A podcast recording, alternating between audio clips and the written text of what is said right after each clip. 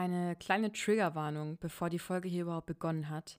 Ich spreche heute über das Thema Suizid, vor allem über Suizid von Häftlingen in Konzentrationslagern. Und ich spreche dabei über verschiedene Suizidmethoden und lese aus SS-Dokumenten und Zeitzeuginnenberichten zum Thema vor. Und es kann sein, dass du dich gerade nicht dafür in der richtigen Verfassung fühlst. Dann überspring die Folge vielleicht am besten oder hör sie zu einem anderen Zeitpunkt.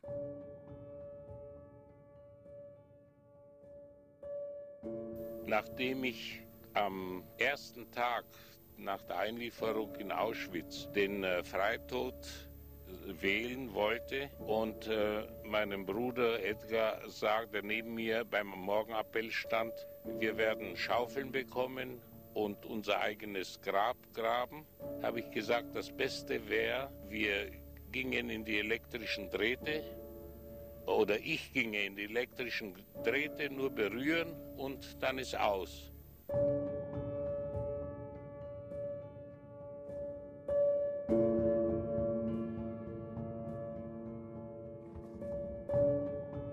Und dann ist's aus. Hier habt ihr gerade Max Mannheimer gehört. Er ist ja einer der bedeutendsten ZeitzeugInnen, äh, 2016 in München verstorben. Zuvor hat er unermüdlich an Schulen gesprochen. Vielleicht habt ihr ihn ja auch mal erleben dürfen. Er wurde noch im Januar 1945 in das KZ Außenlager Mühldorfer Hart verschleppt und überlebte mit seinem Bruder Edgar die Befreiung. Für mich hat Max Mannheimer eine echt emotionale Bedeutung. weil an meinem 18. Geburtstag, das war 2010, nahm ich in der KZ-Gedenkstätte Dachau an einem Workshop teil von der Jungen Presse Bayern. Und dazu gehörte auch ein Zeitzeugengespräch mit Max Mannheimer, der dann quasi auch in die Gedenkstätte kam. Ich wusste zu dem Zeitpunkt tatsächlich noch gar nicht, dass es das KZ-Außenlager Mühldorfer Hart überhaupt gab, geschweige denn, dass er dort eben Häftling war. Mir ist echt noch voll krass in Erinnerung geblieben, dass er in diesem Gespräch, was ja wahrscheinlich sein tausendstes Gespräch dieser Art gewesen sein muss, dass er da von der Deportation eines Nachbarsjungen erzählte und äh, dabei in Tränen ausbrach und wir jungen Menschen waren, also ich auch eingeschlossen, komplett überfordert mit der Situation. Das war eben eine sehr kleine Runde. Ne? Wir saßen alle um so einen Tisch, ich glaube so sieben junge Menschen und durften unsere Fragen stellen. Keiner traute sich das auch so richtig. Äh, ich erst recht nicht. Aber ich werde die Begegnung echt niemals vergessen und hätte mir eigentlich gewünscht, ich hätte diese Begegnung vielleicht, ja, ich wollte gerade sagen, ich wünsche mir ein bisschen, dass es später passiert wäre mit meinem jetzigen Wissen und meinem jetzigen Interesse. Aber es war zu dem Zeitpunkt vielleicht auch irgendwie genau richtig. Ähm, weil ich merke natürlich auch, welche große Rolle diese Begegnung für die nächsten Jahre gespielt hat. Ich meine, damals war ich 18, jetzt bin ich 30 und habe dieses Projekt irgendwie seit über zwei Jahren. Und da merkt man ja auch, dass es wichtig ist, dass junge Menschen ähnlich emotionale Momente erleben, wie so ein Zeitzeug in einem Gespräch, weil es ist eben etwas, was man für immer im Gedächtnis hat, mehr als so Zahlen und Daten. Aber ich glaube, das geht auch ohne ZeitzeugInnen. Es kann auf jeden Fall auch der Besuch von einer Gedenkstätte oder eines Gedenkorts diese Funktion erfüllen. Gerade auch außerhalb von so großen, ausgebauten Gedenkstätten, glaube ich. Aber ja, das ist ein anderes Thema. Vielleicht spreche ich darüber auch mal. Ich habe ja in der ersten Folge davon gesprochen, dass ich möchte, dass man dass jede Episode einen Denkanstoß geben soll. Also wenn man nichts mitnimmt aus der Episode, dann zumindest eine Info, eine Frage, und heute ist es der folgende Fakt. Die Suizidwahrscheinlichkeit war in Konzentrationslagern bis zu 30 Mal höher als im Bevölkerungsdurchschnitt. Das fanden äh, zwei ForscherInnen von einer spanischen Uni im Jahr 2016 heraus. Eine andere, eine polnische Studie nämlich, hat vermutet, dass sich jedes Jahr während des äh, Zweiten Weltkriegs 25.000 bis 100.000 KZ-Häftlinge das Leben genommen haben. Aber man muss sagen, dass beide Zahlen alles andere als belastbar sind. Eine verlässliche Übersicht über Selbstmorde in Lagern des NS-Regimes gibt es nicht, kann es auch nicht geben, weil oft war es so, dass NationalsozialistInnen Häftlinge ermordet haben und es dann als Suizid getarnt wurde. Ich habe einige ZeitzeuginnenBerichte gelesen, wo Häftlinge quasi im Nachhinein in den elektrischen Stacheldrahtzaun gelegt wurde, damit es eben so aussah, als wäre es ein Suizid.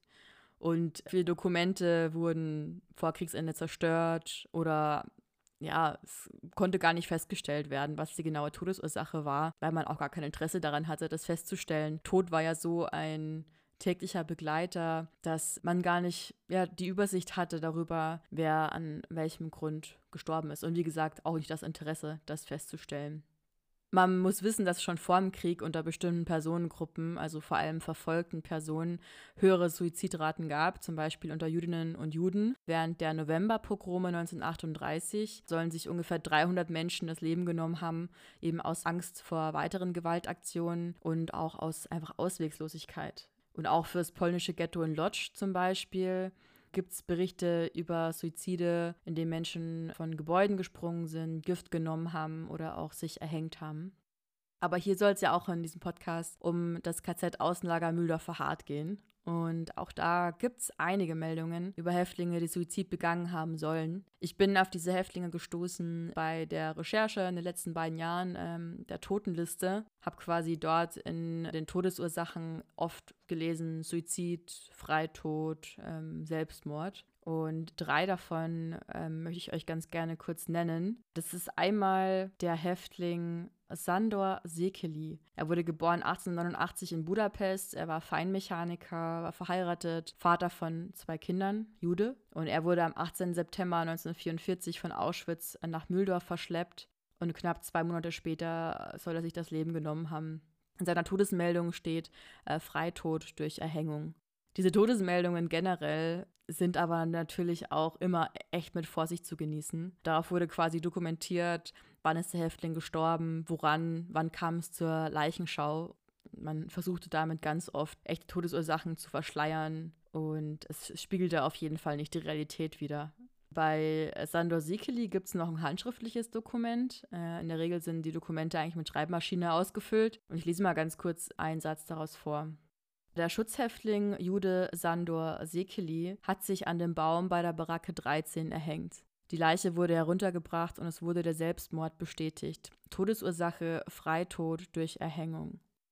Es gab dann äh, noch einen weiteren Häftling, am 30.09.44 um 7 Uhr verstorben, äh, Komma, Selbstmord, steht auf seiner Todesmeldung.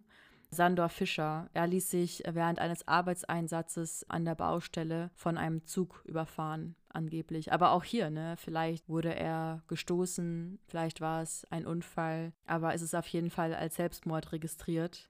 Die Lebenserwartung im KZ Außenlager Müller-Verhardt betrug unter zwei Monaten. Für Menschen, die in der sogenannten Hauptbaustelle, also dort, wo auch Sandor Fischer starb, eingesetzt wurden, war sie oft noch sehr viel kürzer. Ähm, Häftlinge sollten hier eine unterirdische Flugzeugfabrik bauen, also wirklich unterirdischen Bunker, der quasi auch vor allem von den Alliierten eben schwer einsehbar war und deswegen nicht bombardiert werden konnte. Ja, das Projekt wurde aber bis Kriegsende nicht fertiggestellt und man sieht heute dort noch einen Bogen, der einen solchen Bunker ja, überdachen sollte. Ist auf jeden Fall sehr, sehr eindrucksvoll und noch eindrucksvoller und mh, mm, dramatischer, beklemmender, genau, wenn man weiß, dass hier ähm, jüdische Häftlinge, auch teilweise sehr junge Menschen, 15, 16 Jahre alt, äh, schwer arbeiten mussten, ähm, 50 Kilo Betonsäcke tragen mussten, äh, dicke Eisenstangen biegen und das natürlich alles in Holzschuhen und unter schlechtester Versorgung, äh, krank, verletzt ähm, etc.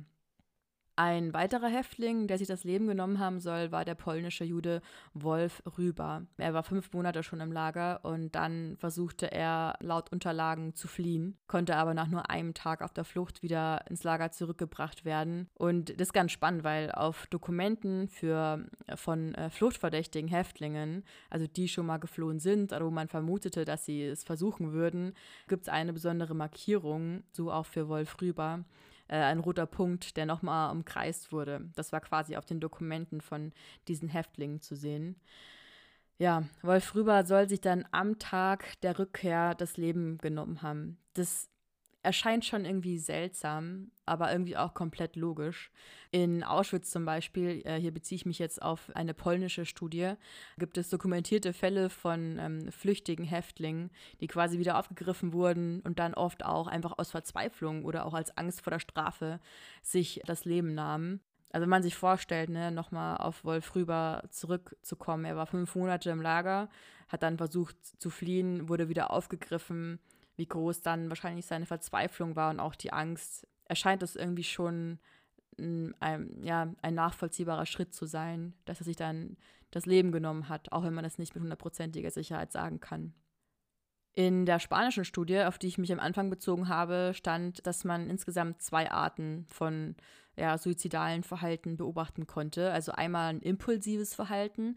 Das war zum Beispiel, indem Häftlinge in den elektrischen Stacheldrahtzaun gingen, also den anfassten, berührten. Oder den geplanten Suizid, der quasi ja mit irgendwelchen Maßnahmen einherging, nicht so spontan möglich war. Das war Erhängen oder Gift.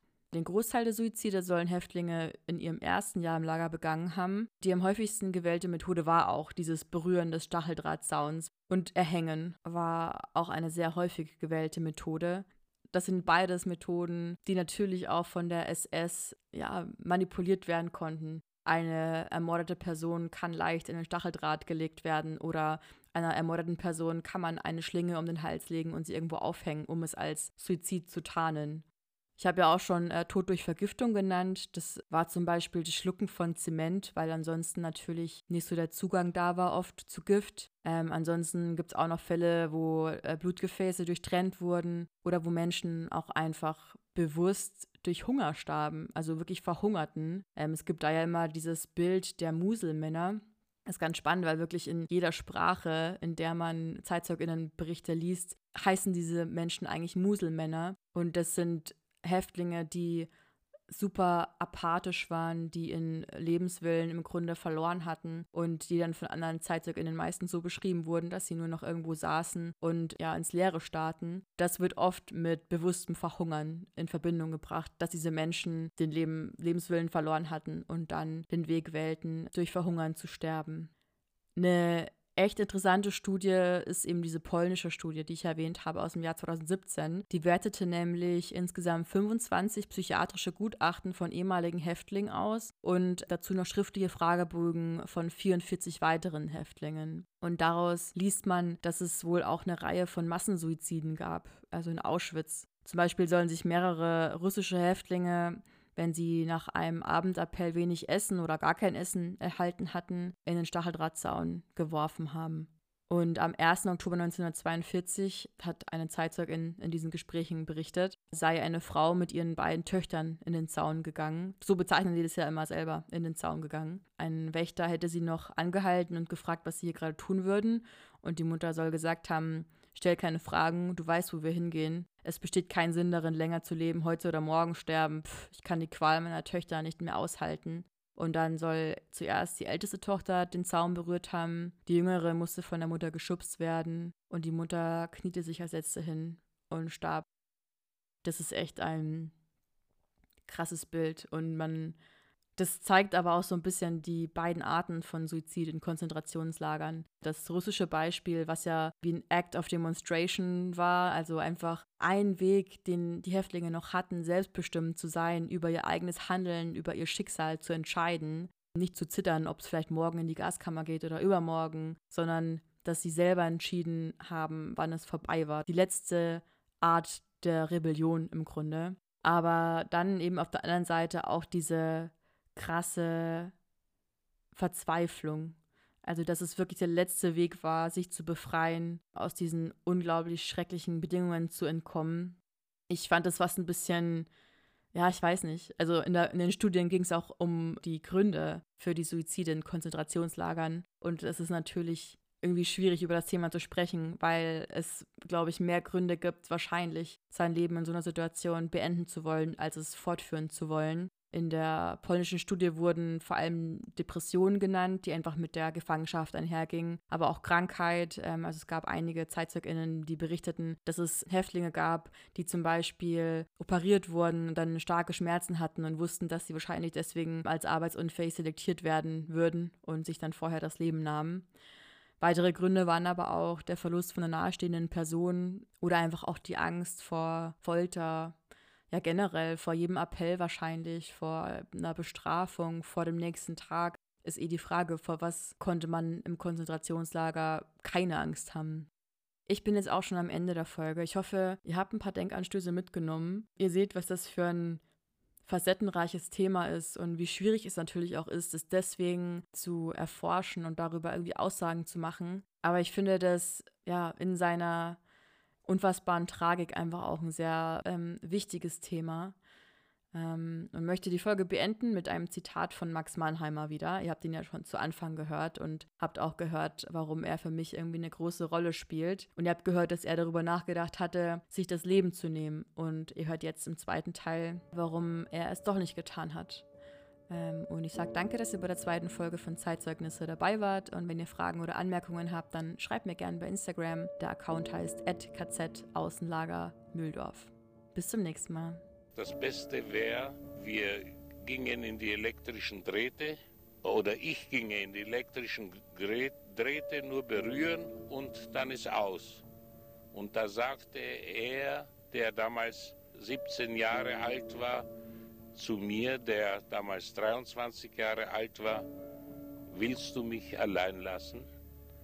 Und äh, ich muss sagen, ich habe mich damals so geschämt. Und äh, diese eine Satz, diese eine Frage, willst du mich allein lassen, hat bewirkt, dass ich von diesem Augenblick an um 180 Grad umgeschwenkt bin und habe gesagt, ich will leben, ich will überleben.